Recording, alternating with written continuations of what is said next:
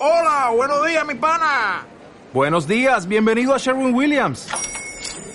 ¡Ey! ¿Qué onda, compadre? ¿Qué onda? Ya tengo lista la pintura que ordenaste en el ProPlus app. Con más de 6.000 representantes en nuestras tiendas listos para atenderte en tu idioma y beneficios para contratistas que encontrarás en aliadopro.com. En Sherwin Williams somos el aliado del PRO. Pues hay una noticia mala y una buena. ¿Cuál quieren primero? La mala. Eh, no nos vamos a ver eh, por las mañanas como lo hemos venido haciendo. Va a haber solo una conferencia eh, a la semana, un día a la semana, los miércoles a las 10 de la mañana.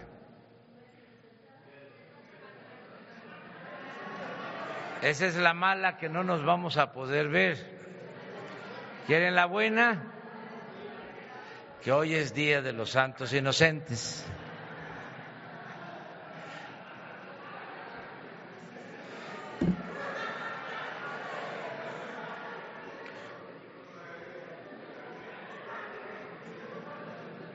Ya no podríamos acostumbrarnos a estarnos viendo era mala noticia. Bueno, eh, comentarles, sí, que nos vamos a, a ver hasta el día 2. Esa es buena noticia. Eh, no vamos a tener eh, encuentros eh, mañana por ser sábado, domingo, tampoco el lunes, que tengo que asistir a la toma de posición del nuevo gobernador de Tabasco, de modo que el martes estamos aquí, temprano, como siempre. Ahora vamos a informarles sobre la cooperación que estamos recibiendo tanto del gobierno de Canadá como del gobierno de Estados Unidos para la investigación sobre la caída, el desplome del helicóptero en Puebla, estos lamentables hechos. Si se acuerdan, hablamos de recurrir a una instancia independiente, autónoma, especializada, eh, a un grupo eh, extranjero para tener un dictamen sobre las causas de este lamentable hecho. Y ya se tiene eh, información que el ingeniero Javier Jiménez Espriu les va a dar a conocer en este instante. Con su, permiso, señor presidente. Eh, conformidad con las instrucciones eh, que recibimos del señor presidente de la República, eh, todo lo que tiene que ver con este lamentable acontecimiento será dado a conocer sin ninguna modificación, sin reparo alguno, para que haya una transparencia absoluta sobre las investigaciones. Se recurrió entonces a las instancias importantes internacionales sobre eh, seguridad eh, eh, del, transporte aéreo y solicitamos la participación de la Comisión de Seguridad en el Transporte, tanto de los Estados Unidos como del Canadá. Lo hicimos también con la comunidad europea. Eh, por las eh, circunstancias del gobierno eh, norteamericano, que está cerrado el gobierno en términos legales, como se dice, hubo alguna dificultad para, para contactarlos y fue hasta anoche que nos dijeron que habían hecho una excepción ante la solicitud de la Cancillería mexicana para apoyar la solicitud que habíamos hecho. Sin embargo, los, los canadienses de inmediato señalaron su disposición para apoyarnos en este caso y desplegaron ya un grupo que hoy iniciará los trabajos eh, en el sitio, llegaron eh, ayer, eh, y ellos harán pues la recopilación de las pruebas del caso en una absoluta secrecía, en una posición de absoluto respeto a la libertad de investigación que tienen ellos para darnos un dictamen. Entonces, hoy los canadienses iniciarán los trabajos, los deben estar iniciando ya en este momento y eh, no sabemos cuándo eh, tendrán un dictamen. Este, eh, el proceso no es sencillo, van a, ver el sitio, van a ver los restos del, aparato que está ahí, tomarán las muestras que estimen pertinentes de los restos del helicóptero, para llevarlos a los laboratorios internacionales en, Canadá y procederán a, las inspecciones del caso y a dar su dictamen, que no sabemos cuánto tiempo tomará. Les hemos solicitado pues hacerlo lo más expedito posible. Eh, y hemos, en vista de que ellos se, llevaron las pruebas, hemos solicitado a los eh, eh, miembros del American Security Board de los Estados Unidos, que una vez que tengamos el dictamen de los canadienses, nos apoyen con su eh, análisis también para tener las, dos versiones. Eh, y en igual forma es muy probable que un comisionado de la, un miembro de la comisión correspondiente de la Comunidad Europea también venga y tengamos las tres eh, opiniones. O sea que habrá una total transparencia y el dictamen en los términos que se plantee será por instrucciones del ciudadano presidente del conocimiento eh, público, para que haya una total transparencia. Muy bien. A ver.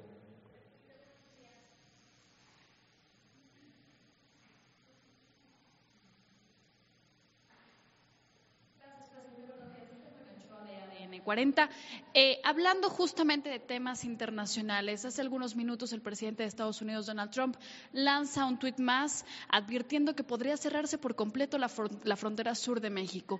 ¿Qué implicaría para México que sucediera esto ante las medidas que ha tomado el presidente estadounidense en los últimos días con este cierre de gobierno por no tener los recursos para poder construir el muro completamente? Gracias.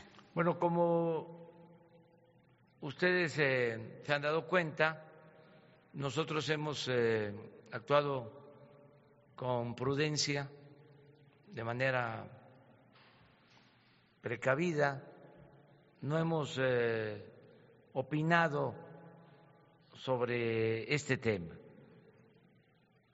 porque se trata de un asunto interno del gobierno de Estados Unidos, de dos posturas y preferimos eh, abstenernos. Además, estamos eh, buscando mantener siempre una muy buena relación con el gobierno de Estados Unidos. No queremos ser imprudentes, eh, no consideramos que debamos eh, participar en este asunto, opinar sobre este asunto. Les comento como información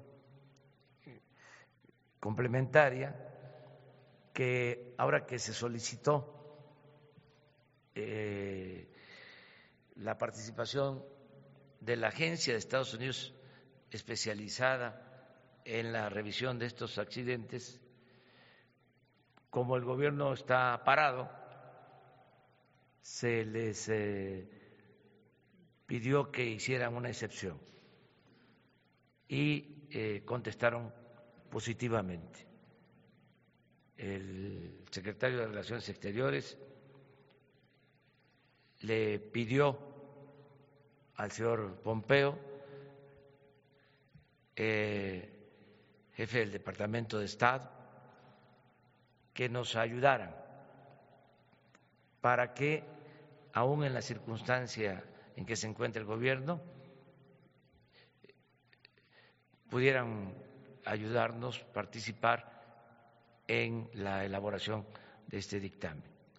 Y por eso es que ayer eh, informan de que están en condiciones de apoyar, pero como aquí lo mencionó el ingeniero, ya la Comisión de Especialistas de Canadá ya estaba en la Ciudad de México, o estaba por llegar a la Ciudad de México. Entonces, ahora se van a aprovechar las dos eh, agencias o la opinión de las dos agencias buscando la conciliación para que se tenga ahora sí que un doble dictamen y si se requiere hasta otra opinión más de especialistas de la Unión Europea.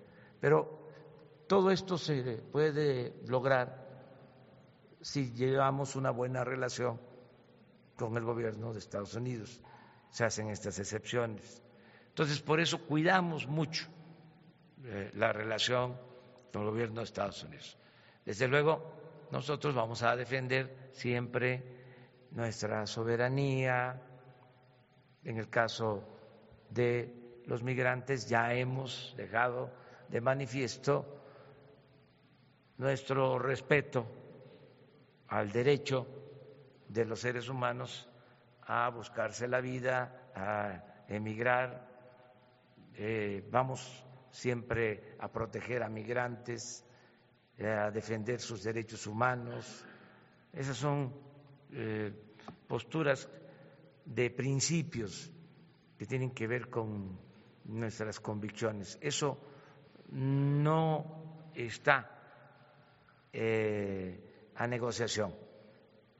Son asuntos de principios.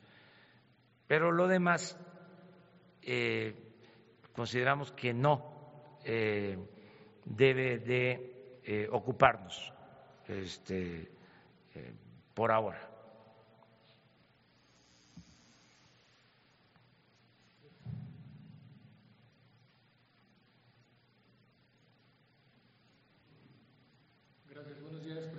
Días, eh, secretario.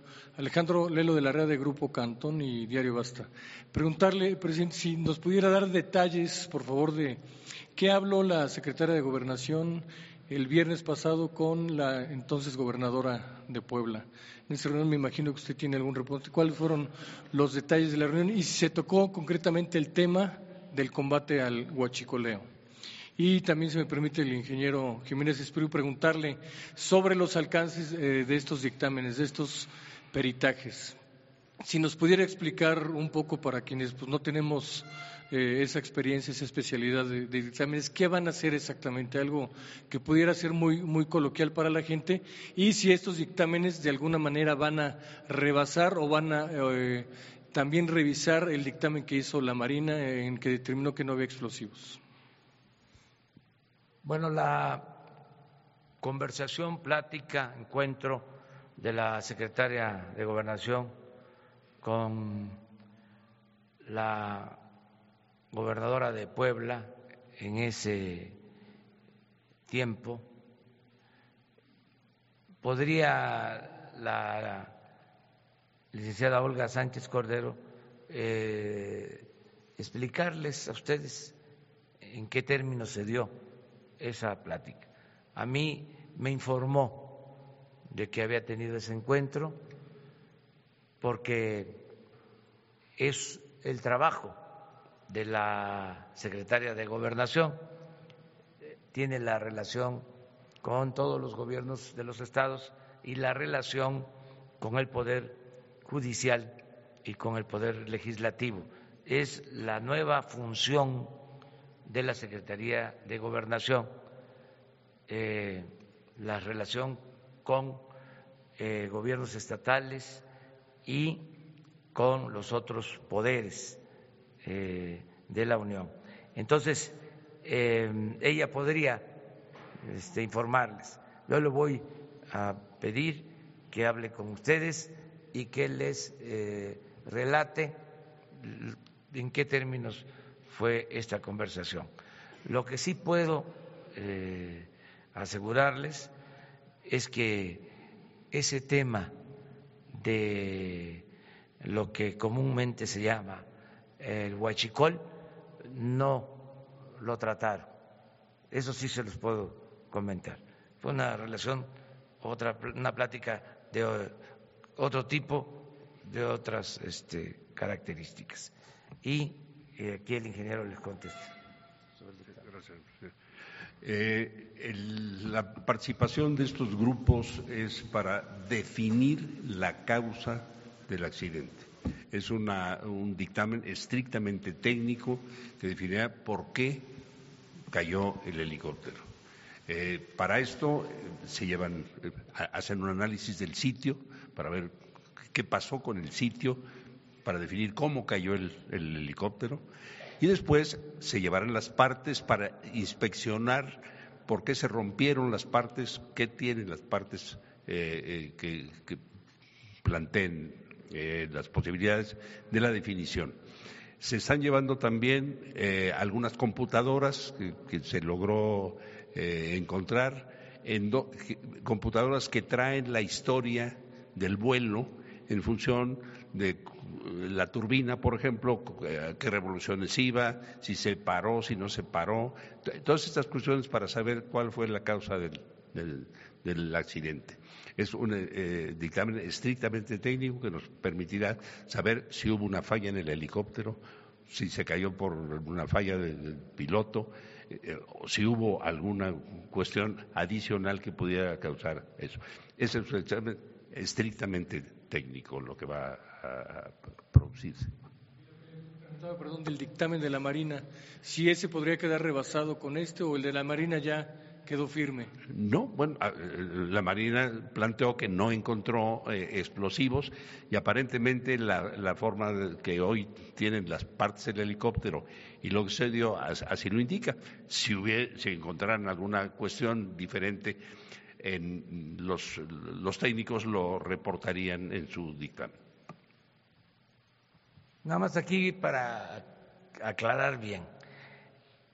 Vamos a esperar este dictamen o los dictámenes de estas agencias independientes. Eso es lo que va a definir cuáles fueron las causas del desplome del helicóptero.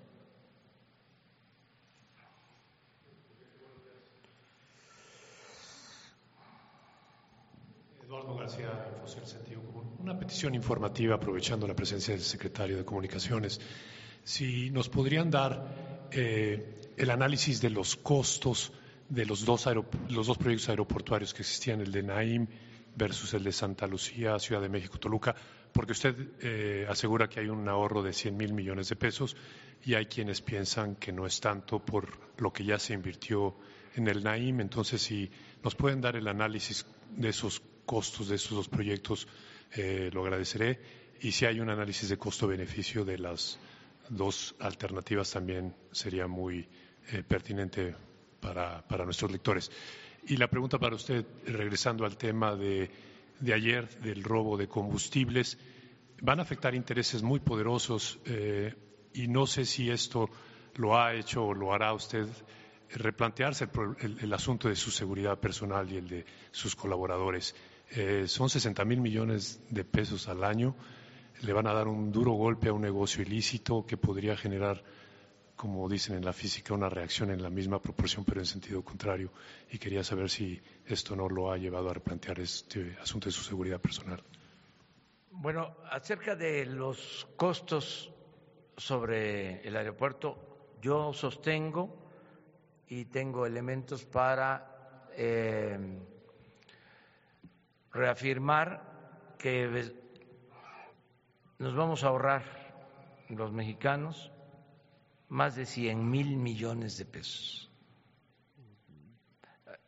Al tomar la decisión de construir las dos pistas nuevas en Santa Lucía, que vamos a tener, repito, en tres años, cinco pistas, las dos actuales del Aeropuerto Internacional Benito Juárez de la Ciudad de México y tres pistas en Santa Lucía.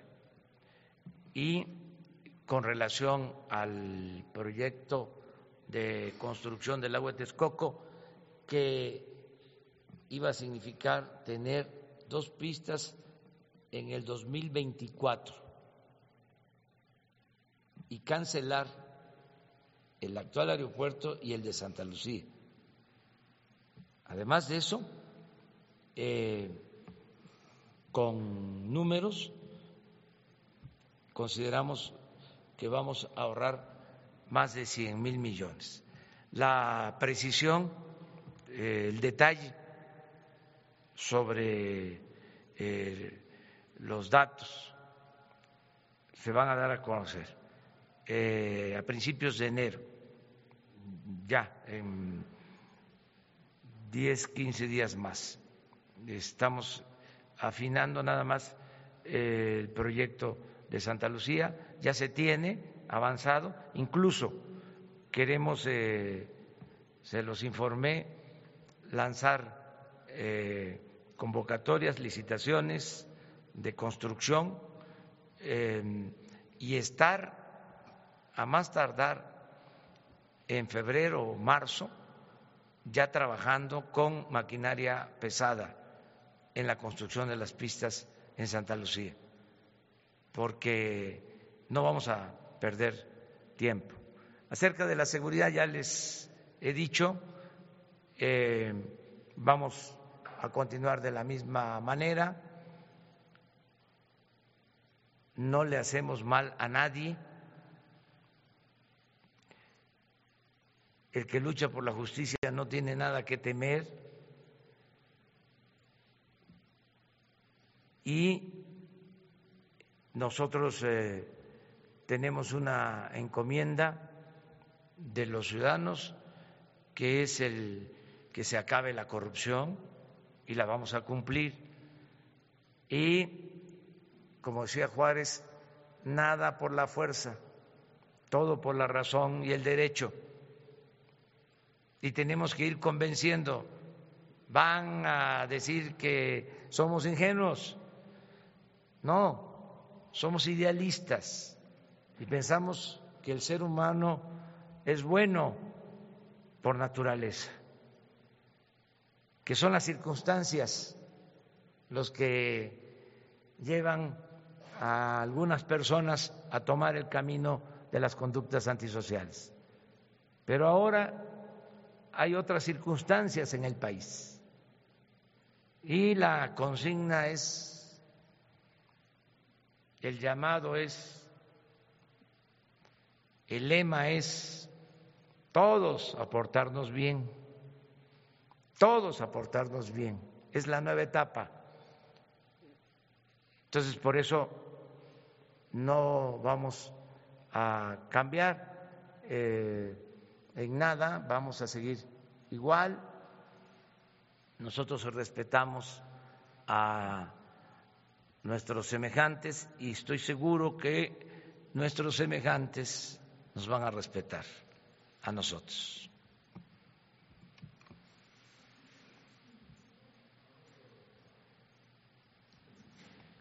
Buenos días, Nadia Sanders de México.com.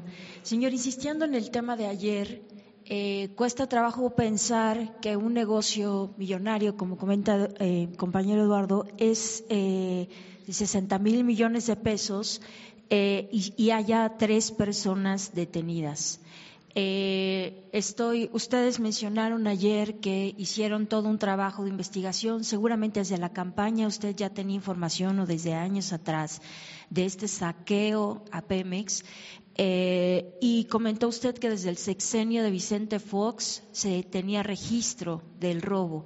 Entonces, uno, dos, tres, Ocho o siete directores de Pemex sabían de esto, empezando por el último Carlos Alberto Treviño, José Antonio González Anaya, Emilio Lozoya Austin, Juan José Suárez Copel, Jesús Reyes Heroles, Luis Ramírez Corso, Raúl Muñoz Leos. Contra ellos habría investigación o habría investigación de sus acciones y sobre todo ayer se corrió el rumor de la supuesta detención del líder sindical y con justificada razón Carlos Romero de Champs diciendo usted que, que había zonas resguardadas solo por el sindicato. Solo tres detenidos, señor presidente, después de este saqueo a Pemex. ¿Hasta dónde llegarán estas investigaciones? Porque un robo de este tamaño no se puede pensar sin la complicidad de gobiernos estatales o federal. Miren, yo soy partidario de que veamos hacia adelante y que todos hagamos el compromiso de acabar con la corrupción y con la impunidad. Soy partidario, en este caso, del punto final y de que iniciemos una etapa nueva. Lo dije en el acto de toma de posición vamos a ser eh, inflexibles, estrictos en lo que a nosotros nos corresponde. Es cero corrupción, cero impunidad a partir de nuestro gobierno. Si nosotros eh, fallamos, si nosotros cometemos ilícitos, que caiga sobre nosotros todo el peso, todo el rigor de la ley, toda la condena pública. Pero no queremos quedarnos anclados, no queremos empantanarnos en acusaciones, en juicios, en denuncias, como era costumbre en sexenios anteriores solo para simular, como se dice coloquialmente, para taparle el ojo al macho. No, ya es una etapa nueva. Desde luego que sí se tenía conocimiento de el robo de hidrocarburos y hay pruebas de que se sabía desde el gobierno del presidente Fox. Es más, se descontaba del presupuesto. En aquellos tiempos, les comentaba, el robo era de 12 mil millones de pesos al año. Ahora se calcula en más de 60 mil millones. Entonces, se inicia este plan para que entre todos evitemos este robo que el que a pesar del llamamiento a portarnos bien siga pensando que es lo mismo y que van a seguir robando, pues entonces sí, no va a ser conmigo, va a ser con la ley. Y sí vamos a castigar a responsables. Yo espero que eh, las cosas cambien porque ahora hay un despliegue de elementos del ejército y de la marina en todas las instalaciones de Pemex, que no había. Había eh, un servicio contratado nada más de vigilancia, pero no podían eh, certificar volúmenes de manejo de eh, crudo, de gasolinas, de diésel, eh, en tanques, en refinerías. Ahora sí, es en todo el sistema, incluido el sistema de monitoreo de ductos. Hay un sistema para eh, conocer con precisión cuando hay una baja de presión en un ducto, lo que indica que hay tomas clandestinas. Entonces, en la investigación que se hizo, se encontró que en ese sistema de monitoreo eh, no se actuaba con rectitud.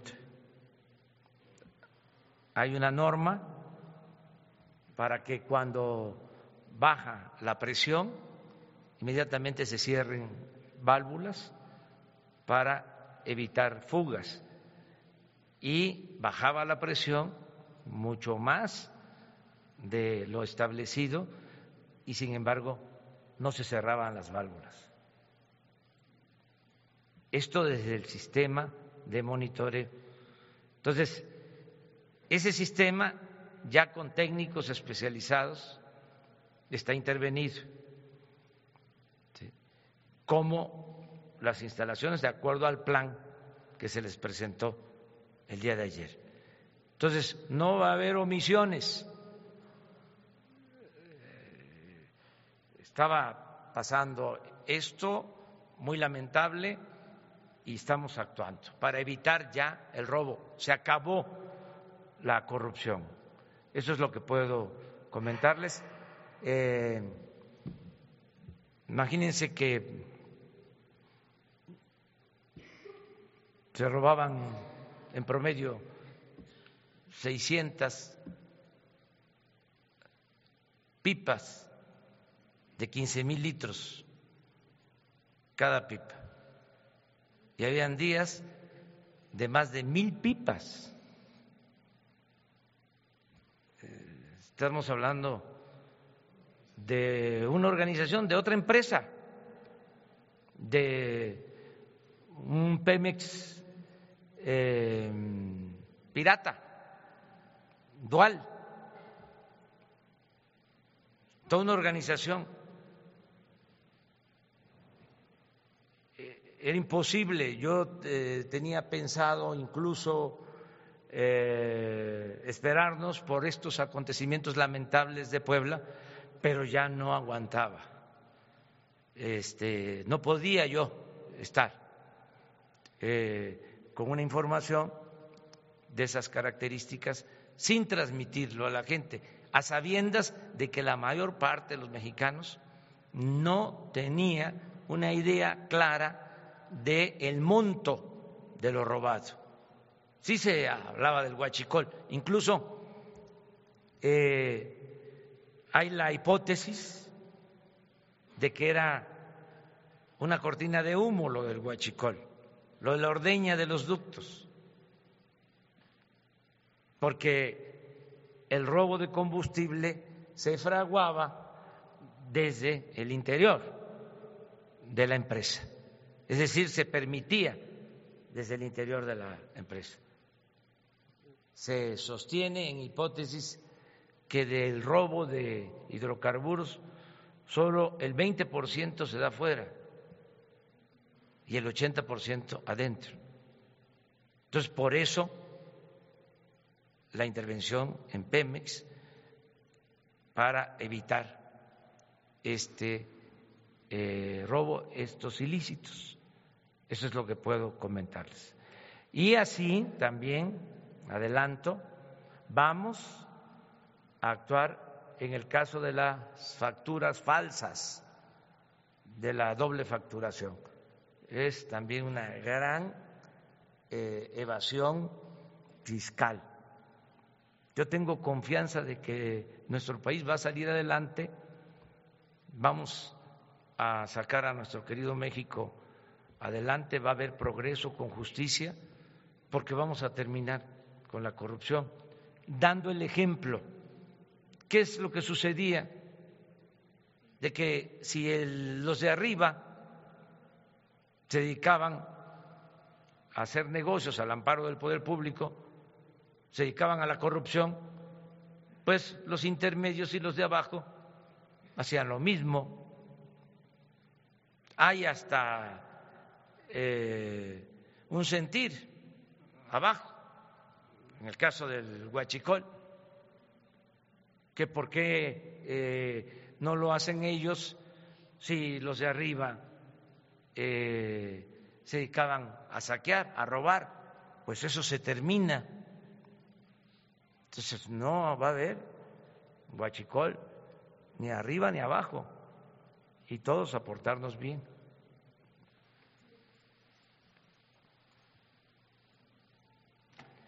Por cierto, hay una investigación de una periodista que ahora me voy a acordar de ella, de una revista que incluso hizo un libro. No está Jesús. Ana Lilia. ¿Eh? Sí, en homenaje también a ella, mencionarla, que de, eh, las investigaciones serias sobre estos temas, porque no quiere decir que no se haya tratado el asunto.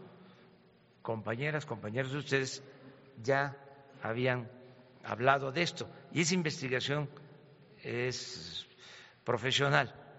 O sea, Ana Lilia Pérez Mendoza. Sí, la revista es Contralínea. Muy bien. Pregúntale, ayer eh, Lorenzo Córdoba, el consejero presidente del INE, decía que el recorte presupuestal, bueno, que ellos no fueron consultados respecto al impacto que el recorte presupuestal tendría para ellos en sus operaciones y que pondría en riesgo la organización de las elecciones. Preguntarle si habría como algún eh, diálogo respecto al, con el instituto al respecto de esto y también mencionaba que el presupuesto destinado de, a los partidos políticos de casi cinco mil millones de pesos no fue tocado. Eh, preguntarle también si invitaría a los partidos políticos a sumarse a la austeridad y a regresar quizás parte del financiamiento que van a recibir. Gracias. Le comento al presidente del INE que soy su aliado y le voy a apoyar. Desde luego, eh, de acuerdo a mis posibilidades, a mis límites, porque yo no tengo un poder absoluto ni quiero tenerlo. Pero sí, en mi opinión, eh, de apoyo al presidente del INE porque reitero el llamado a los partidos para que devuelvan, regresen o no reciban la mitad de sus prerrogativas. Si son cinco mil millones, ahí hay dos mil quinientos millones de ahorro. Vamos a ver qué responden este, los dirigentes de los partidos. Pero como decía un periodista precisamente de mi pueblo, el finado Trino Malpic, ya que estamos haciendo reconocimientos, siempre terminaba su columna este, diciendo, ahí queda eso.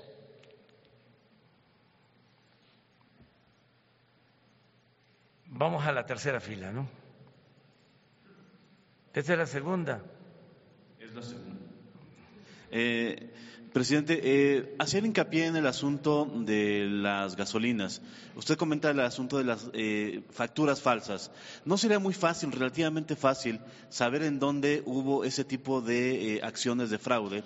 e ir por esa gente y no dejar impune ese delito, porque usted comenta que pues eh, se va a atacar las facturas falsas de aquí en adelante, de aquí hacia atrás sería relativamente fácil saber quiénes han cometido ese ilícito. Y segunda, perdón, eh, eso ya tiene que ver más con el entorno del Palacio Nacional.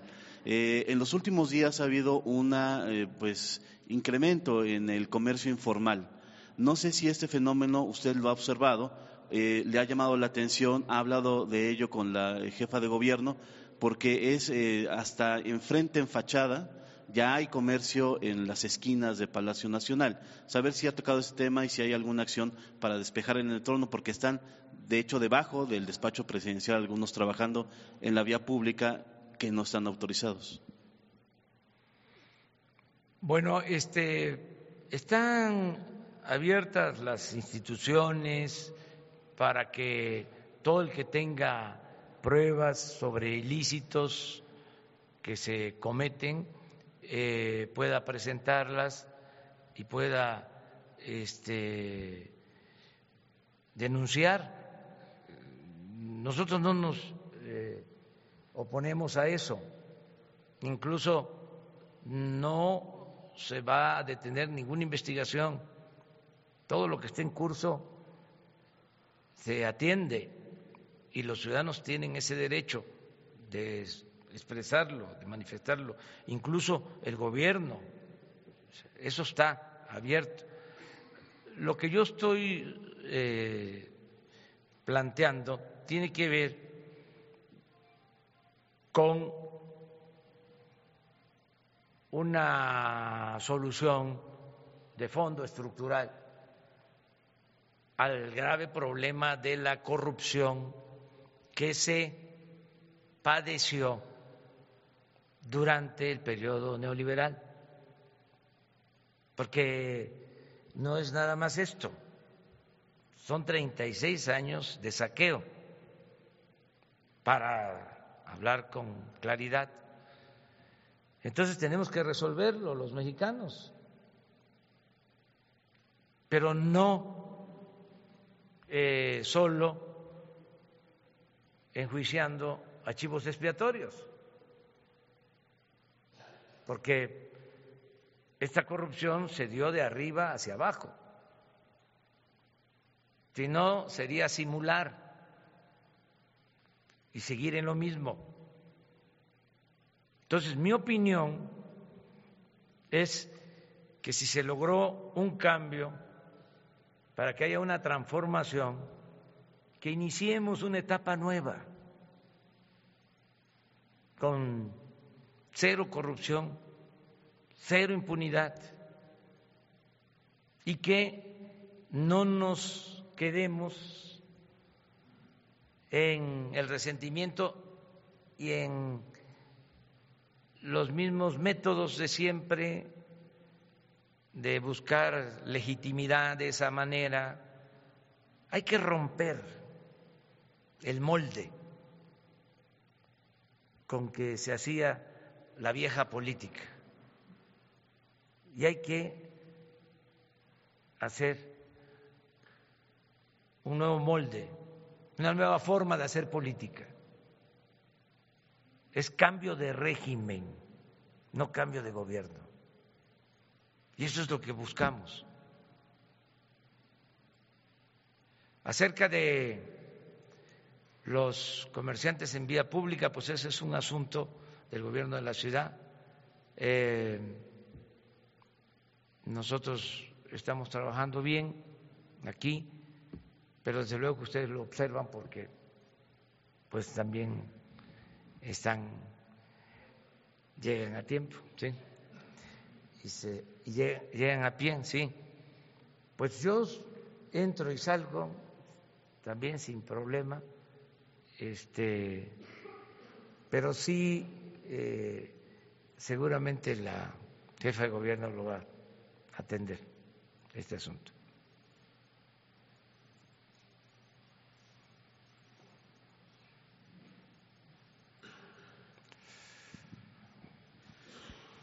Buenos días, presidente. Cedric Raciel de Reforma.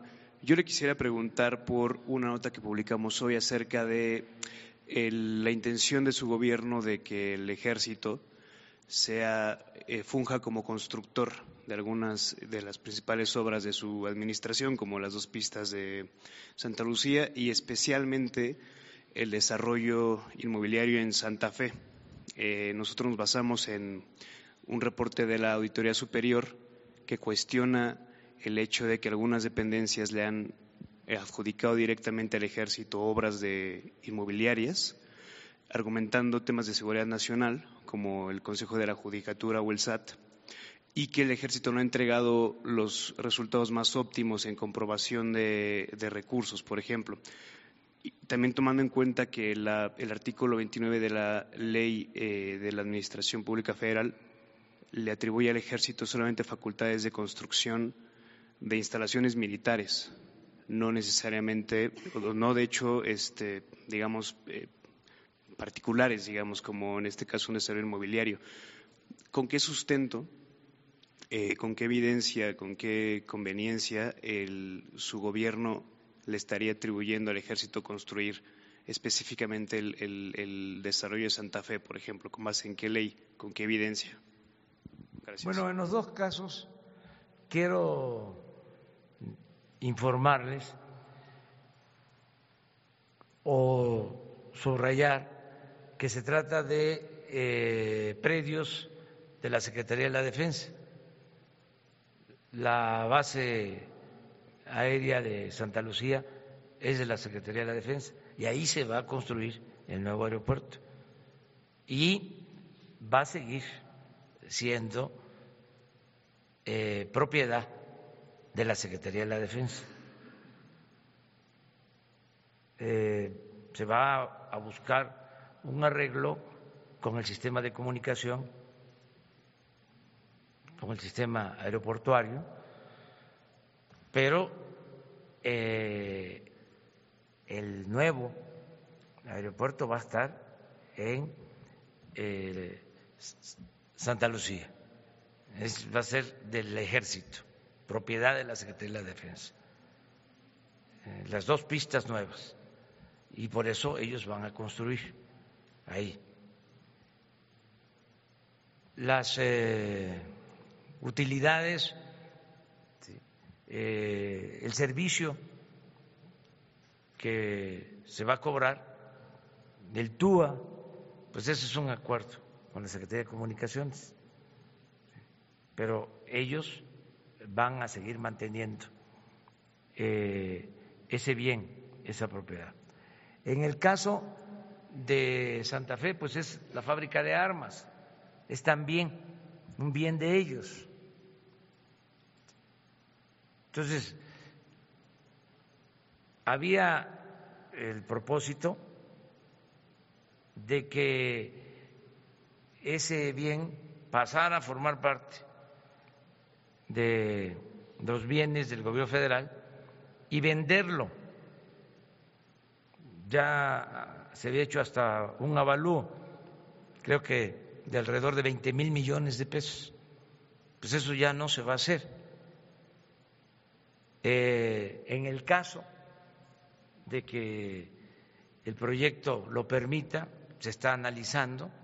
Yo les comenté a ustedes que en enero vamos a tener ya una respuesta las áreas impactadas de ese terreno, donde estaban y sigue estando algunas fábricas de armas que puedan utilizarse con una eh, densidad que no perjudique eh, el medio ambiente. Les hablaba yo de que el terreno tiene disponible 100 hectáreas porque en total son 150, pero hay ya eh, unidades habitacionales del ejército y otras instalaciones de las 100 hectáreas que se van a liberar, cuando mucho, cuando mucho se construiría en un 20%, el 80% del terreno, 80 hectáreas serían parte de la cuarta sección del bosque de Chapultepec. Ese es el planteamiento. Y lo que se obtenga de utilidad,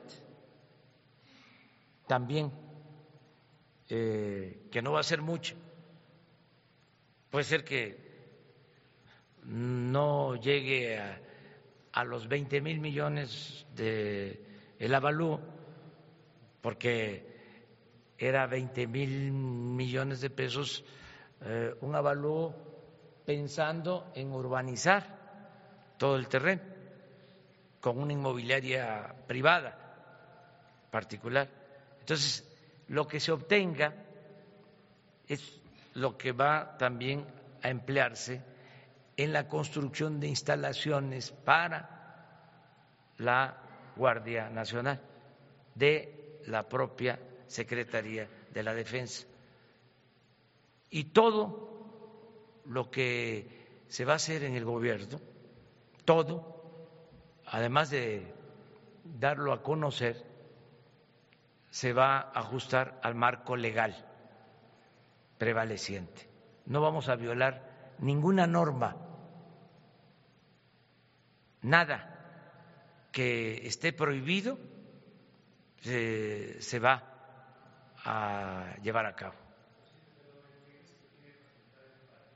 Sí, siempre construye y construyen carreteras y construyen hospitales y construyen escuelas, siempre.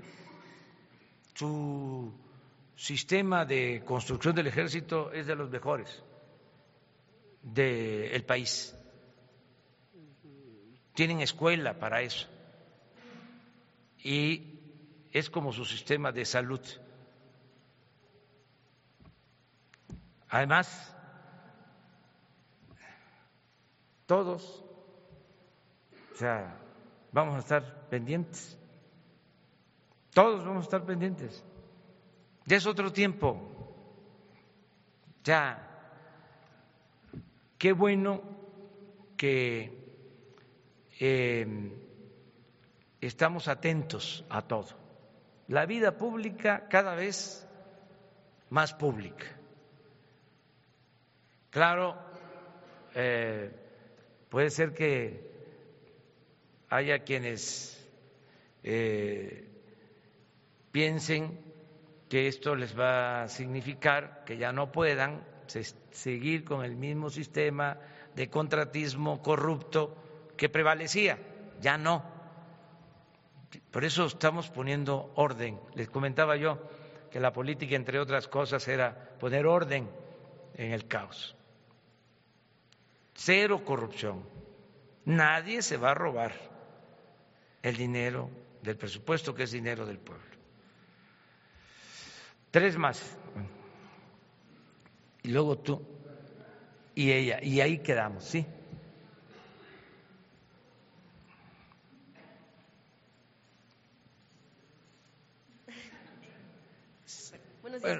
En, lo que dice del punto final y una etapa nueva, pareciera que el mensaje es que no van a ir por exdirectores de Pemex, a pesar de que hubo permisión al interior de Petróleos Mexicanos y que a final de cuentas el conjunto era responsabilidad de ellos.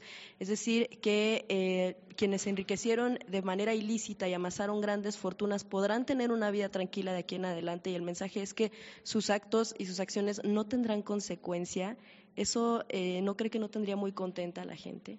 Sí, ¿por qué no esperamos a que se reforme el artículo 35 de la Constitución para lo de las consultas?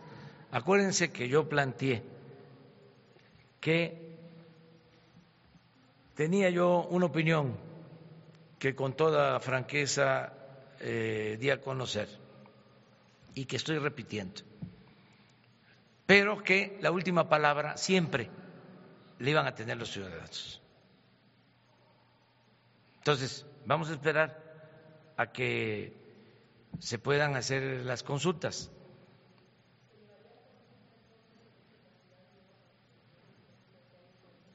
En el caso de los expresidentes, hasta les puedo repetir la pregunta, eh, empezando por arriba. O sea, es que si no sigue la simulación, con todo respeto. O sea, es nota, nada más. Y se callan eh, cuando se trata de los machuchones. ¿Le vamos a seguir así? ustedes creen que un director de Pemex actuó en el caso de que se cometió un ilícito por su cuenta?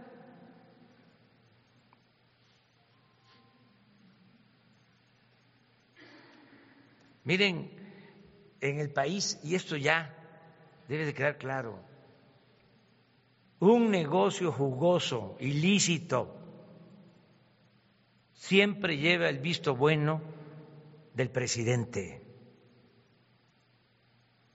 Lo mismo en los estados. Ya basta de hipocresía. ¿Para qué echarle la culpa nada más al de obras públicas? Hay quienes dicen, el señor presidente, el señor gobernador, se ve que tiene buenas intenciones, se ve que es una persona recta, que quiere ayudar, pero sus funcionarios no le ayudan, no le apoyan. Falso. Si el gobierno funciona mal es porque no está bien de arriba para abajo. Entonces ya basta con eso. Vamos a cambiar. Hay sus niveles. ¿Cómo un presidente no se va a dar cuenta de lo que está haciendo un secretario, de lo que está haciendo un director general? ¿Y qué? ¿Vamos a seguirles el juego? de estar solo exhibiendo, supuestamente castigando, combatiendo la corrupción con chivos expiatorios, que es lo que se ha hecho en todo el periodo neoliberal, siempre y de manera pronunciada en el periodo neoliberal, puros chivos expiatorios, y se han dedicado a saquear. Desde arriba la corrupción en nuestro país era parte del sistema. El gobierno funcionaba a partir de la corrupción. El gobierno era un facilitador de la corrupción. Era su función principal facilitar el saqueo, facilitar el que unos cuantos se quedaran con bienes del pueblo, de la nación. Eso se terminó. Entonces, de todas maneras, es, vamos a ver qué opina la gente, qué eh, este, nos dicen cuando tengamos la reforma al artículo 35. Una consulta y la pregunta es, ¿quieres que se abran expedientes en contra de Carlos Salinas, Ernesto Cedillo, Vicente Fox, Felipe Calderón, Enrique Peña Nieto, por actos de corrupción cometidos durante el periodo neoliberal que originaron la crisis de México o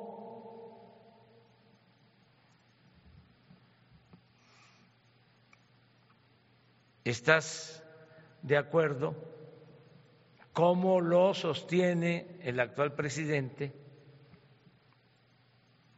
de que se ponga punto final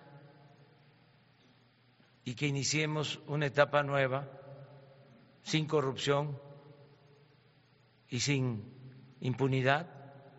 ¿Sí o no? Algo así. Yo voy a defender el punto de que veamos hacia adelante. Yo voy a defender el punto y voy a dar mis argumentos del por qué no debemos empantanarnos en esas denuncias. Además tengo autoridad moral porque cuando fui opositor presenté denuncias en contra de todos ellos. Como dicen los abogados, en tiempo y forma. Claro que se fueron al archivo, a la congeladora, pero las presenté. Es que si, por ejemplo, dice la gente que sí, pues es cosa de revivirlas, ahí están. Entonces ya no me corresponde a mí, es a la autoridad. Pero que la gente lo decida. A mí me molesta mucho la hipocresía de quienes eh, callan como momias cuando se trata de los de arriba y gritan como pregoneros cuando se trata de acusar a los de abajo. Ya basta de eso. Hay que limpiar el gobierno de corrupción de arriba para abajo. Ese es mi punto de vista. Bueno, ahí ya vamos, terminamos. David Martínez de Big Data. Preguntarle para cuándo va a estar listo el proyecto ejecutivo del capo militar 1F y si ha pensado cómo va a solucionar los problemas de movilidad en, constituyentes, que pues es una zona con de salida hacia Toluca y está muy conflictiva. Gracias. Sí, este se va a tener en enero ya el proyecto, ya este definitivo. Se les va a dar a conocer a ustedes, va a consulta también de los ciudadanos. O sea, vamos a procurar que no se afecte, que al contrario se utilice toda esa área como bosque, un parque natural de 80 hectáreas, como ya lo mencioné, y eh, para resolver parte de los problemas que se puedan este, originar, porque aunque viva muy poca gente, aunque se construyan muy pocas unidades, de todas maneras va a haber más gente y eh, hay que resolver problemas viales. Pues está pensando en crear eh, una estación del tren en eh, el terreno, porque por ahí pasa el tren Toluca, Ciudad de México, entre otras opciones, entre otras alternativas pero vamos a esperarnos a que se tenga el proyecto y los vamos, lo vamos a presentar aquí ante ustedes. La idea es eh, que podamos financiarnos, que el gobierno pueda tener recursos eh, utilizando estos bienes eh, ¿para que no aumentemos impuestos? ¿Para que no haya impuestos nuevos? ¿Para que no haya gasolinazos? De las cosas buenas que tenemos, eh, que debemos de agradecer, porque no todo es malo, sobre todo de los gobiernos postrevolucionarios, ya gracias a la revolución, eh, el Estado mexicano llegó a tener muchos bienes hidroeléctricas, eh, vías de ferrocarril, líneas de transmisión de energía, petróleo, eh, terrenos, propiedad social, la mitad del territorio de México por la revolución. Entonces, con el proyecto neoliberal empezaron a trasladar todo eso que era nacional a particulares, nacionales y extranjeros. Pero era tanto que no les dio tiempo de acabárselo. Entonces nos dejaron todavía muchos bienes. Con esos bienes que quedaron, que son de la nación, se puede lograr salvar a México. Por eso no necesitamos créditos. Cuando yo digo no vamos a endeudar al país, es que no vamos a endeudar al país, porque México tiene muchas riquezas naturales. Es un país tan potente económicamente que lo han saqueado por siglos y tiene todavía muchos recursos naturales. Ahora, por ejemplo, que vinieron los del gobierno de Canadá y que vamos a establecer un convenio, es para rehabilitar 60 hidroeléctricas. Imagínense lo que se construyó en los tiempos posteriores a la revolución, de los años 30 hasta los 80, 60 hidroeléctricas.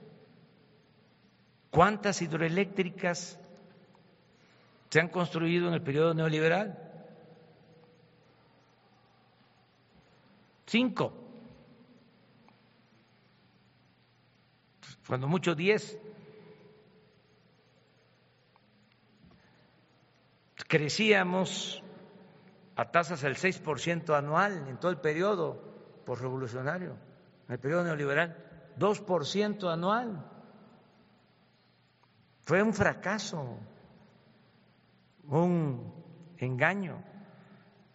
Entonces, ahora, con estos bienes, cuidándolos, no privatizándolos, porque les decía, las utilidades de la fábrica de los terrenos de la fábrica de armas es para construir instalaciones que no hay para la Guardia Nacional, para la seguridad pública. Es una concepción completamente distinta. Eh, imagínense, no se sabía de que el actual aeropuerto tiene 600 hectáreas y el de Santa Lucía tiene tres mil. Entonces, ¿por qué no pensaron desde el principio en Santa Lucía?